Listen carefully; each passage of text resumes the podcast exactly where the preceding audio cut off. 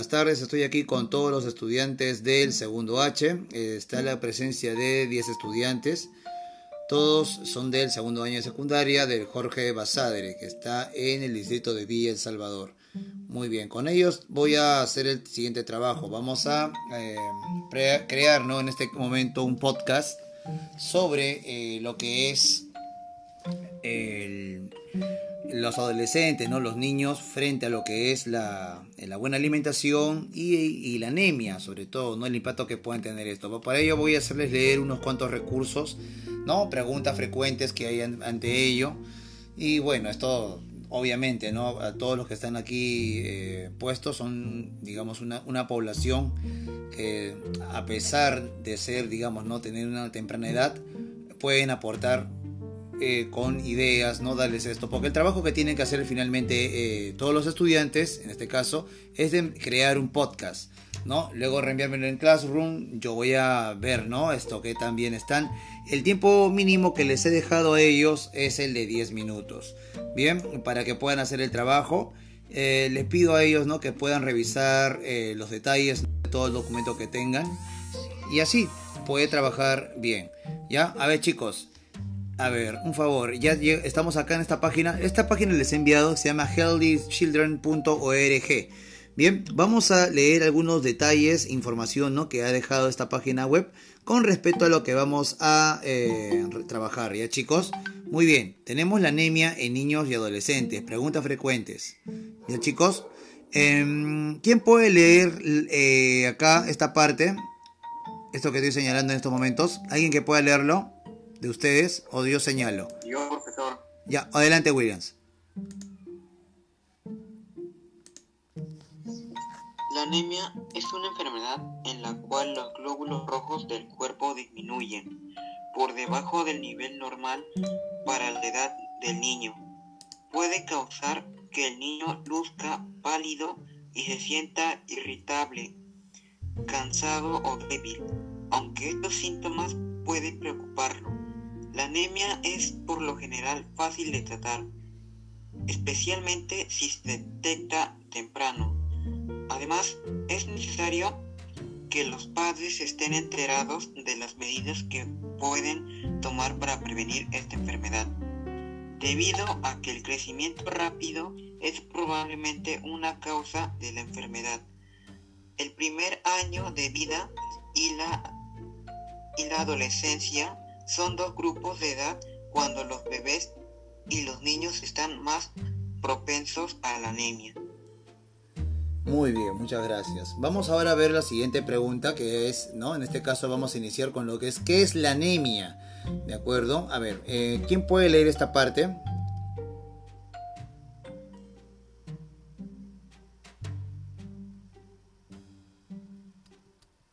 ¿Qué es la anemia? Abigail Luana, ¿puede leerlo? Sí, profesor. Muchas gracias.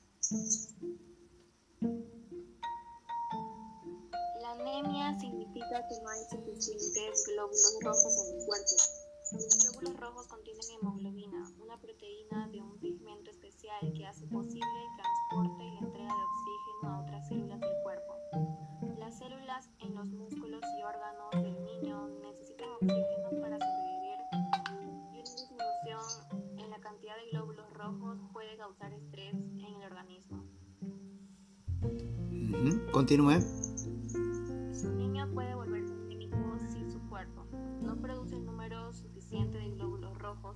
Esto puede suceder si la dieta que consume no contiene suficiente hierro y otros nutrientes, por ejemplo la anemia por deficiencia de hierro.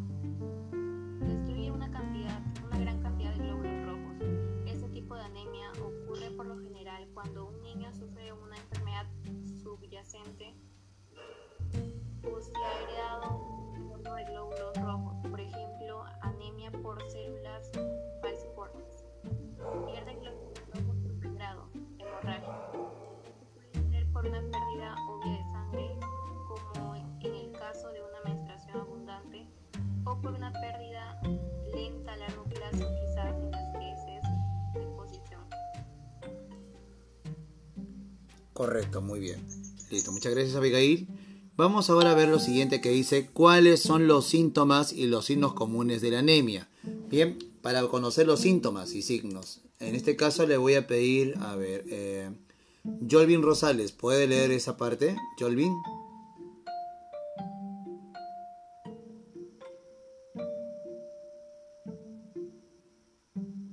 Jolvin Rosales.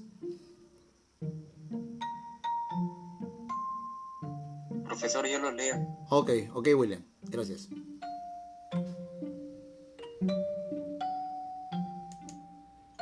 ¿Cuáles son los síntomas y los signos comunes de la anemia?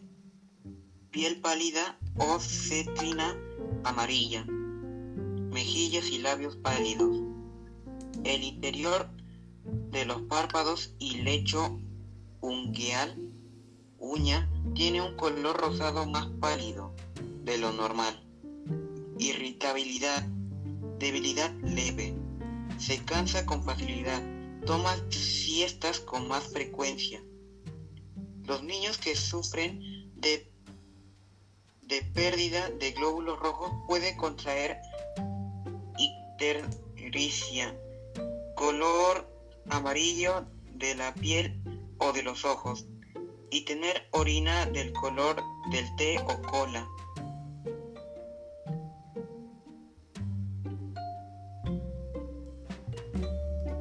Los niños que sufren de anemia grave pueden sufrir de síntomas y signos adicionales. Dificultad para respirar, frecuencia cardíaca rápida, hinchazos, hinchazón o inflamación de las manos y los pies, dolores de cabeza, mareos o desmayos, síndrome de piernas inquietas. Los niños que sufren de una anemia más grave pueden tener las siguientes señales y síntomas. Dificultad respiratoria, un ritmo cardíaco más rápido, hinchazón de manos y pies.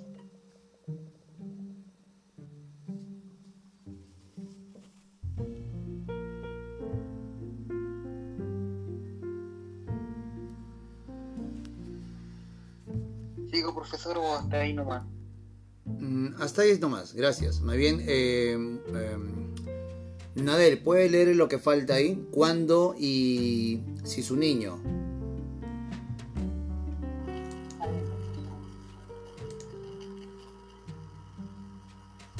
Un nivel bajo de anemia puede afectar la necesidad del niño. La capacidad para enfocarse y para atender la anemia por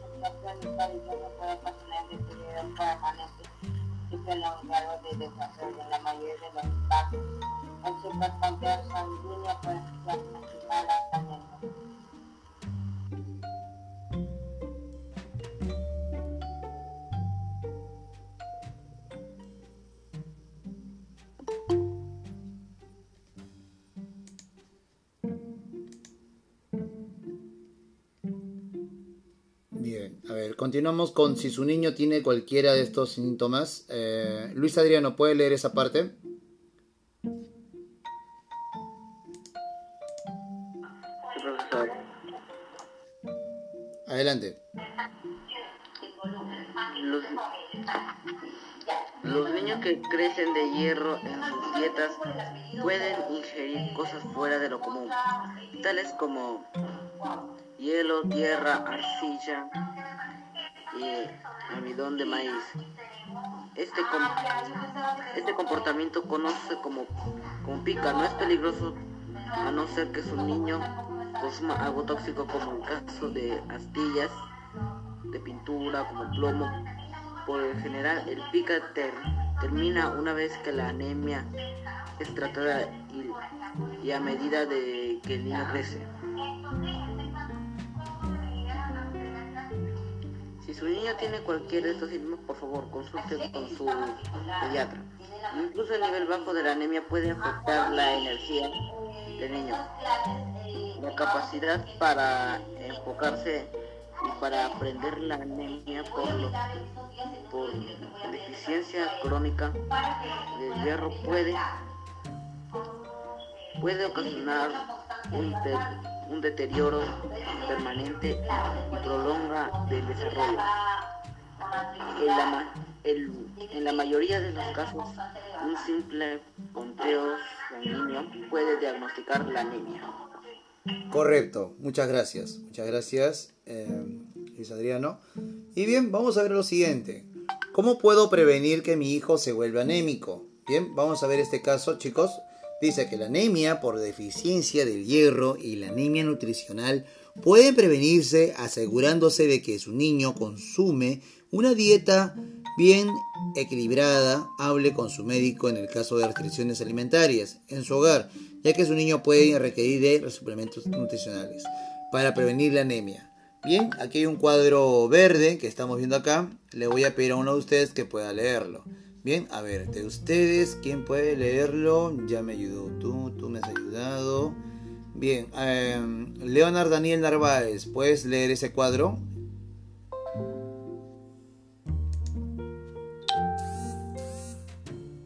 Leonard Daniel.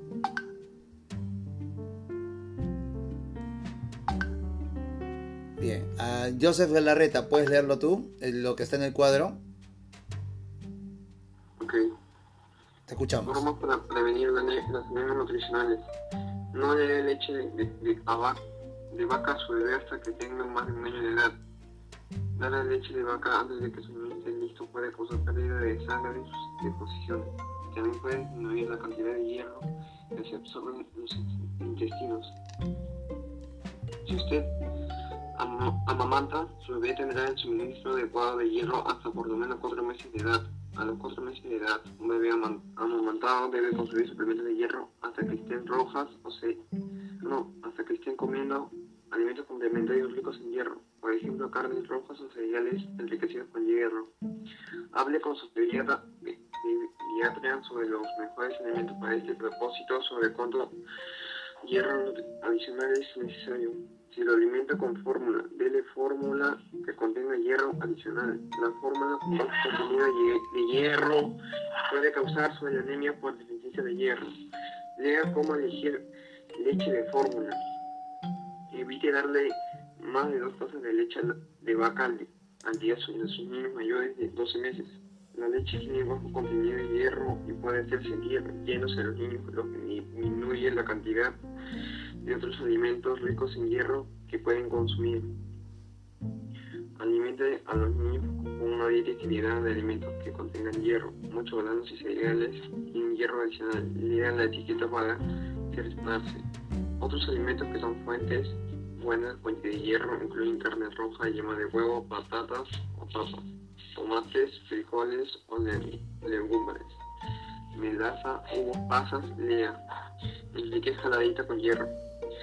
Anime toda la familia a tomar jugos cítricos o a comer alimentos con contenido alto en vitamina C para aumentar la absorción del hierro en el cuerpo, aunque algunas verduras contienen bastante hierro. El hierro de muchas verduras tiene una forma que es difícil de absorber por el cuerpo, pero la vitamina, vitamina C puede ayudar. Correcto. profesor, Suficiente, no te preocupes. Más bien, muchas gracias. Está bien. Estamos viendo acá partes muy importantes sobre lo, ¿no? cómo prevenir la anemia nutricional. Es gracias a esto. Estamos viendo, ¿no? escuchando a su compañero, que es importante la vitamina C. El hierro, claro, ¿no? Pero dice que también el hierro está ¿no? en las carnes rojas, en las los tubérculos, estamos viendo que está en la yema de huevo, en las patatas. Si alguna vez dices, no, yo no quiero comer esto, mira, fíjate que eso te, no te va, a te va a perjudicar a la larga, ¿no? No comer ello. Frejoles, los frejoles, las legumbres, la melaza, la uva y la pasa, necesario para poder eh, combatir precisamente ¿no? Eh, la anemia. Si están viendo ese problema de la anemia, luego a la larga te va a, va a tenerte problemas con qué? problemas con el aprendizaje, tu desarrollo cognitivo. Ya chicos, cuando hablamos de cognitivo, eh, que se quede claro para ustedes, cognitivo es ¿no? el nivel de conocimientos, tú cuánto sabes, cuánto puedes tú asociar, relacionar. Anteriormente, ¿no? épocas en que yo era estudiante, eh, era cotidiano la evaluación por conocimientos. Hoy en día eso ya no se hace. Si hay un profesor que te hace eso, eso parece que aún sigue viviendo en los 90. ¿ya? Se evalúa según lo que es, ¿no? Lo que eh, fue la evaluación por competencias. Eso es lo que actualmente estamos trabajando. Yo, por ejemplo, si te evalúo, no solamente te, digo, ¿no? Digamos, este sustantivo, adjetivo, verbo, eso sería conocimiento, pero lo, que yo busco es algo funcional para que te sirva para el resto de la vida, tanto en el nivel eh, que estamos, necesito que tú aprendas bien, ¿de acuerdo? Y por eso, de forma integral, se llaman las competencias, porque no solamente te va a dar conocimientos, sino también eh, a que tú te puedas desarrollar mejor como persona, como amigo, como colega, ¿no? De esa manera, sobre todo asociándote con los demás compañeros. Bien, aquí hay dos puntos importantes que están acá finalizando, que es el para prevenir y el recuerde. En este caso le voy a pedir a uno de ustedes que lo pueda leer. A ver esto, ¿quién ingresó? A ver. Eh, Camila Mandujano, ¿puede leer esos dos últimos puntos? Para prevenir y recuerde. Camila Mandujano.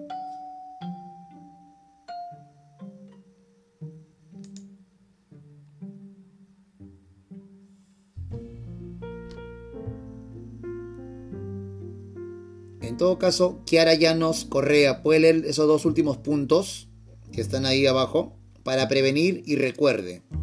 Kiara Llanos Correa. A ver, ok, Leonardo.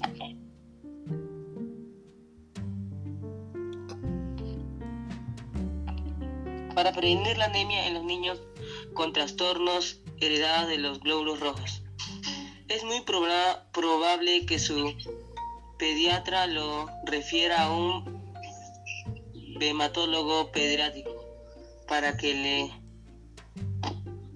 brinde atención de apoyo para la enfermedad específica de su niño. Recuerde, si su niño empieza a mostrar síntomas o signos de la anemia, cerciórese de comunicárselo al pediatra. Además, averigüe si alguien más en su familia tiene un historial de anemia o problemas de sangrado fácil. Fácil. Con el, con el tratamiento apropiado, la anemia de su niño mejorará con rapidez. Información adicional. Listo, muy bien, muchísimas gracias. Y bien chicos, estamos viendo lo que es, ¿no? Esta parte.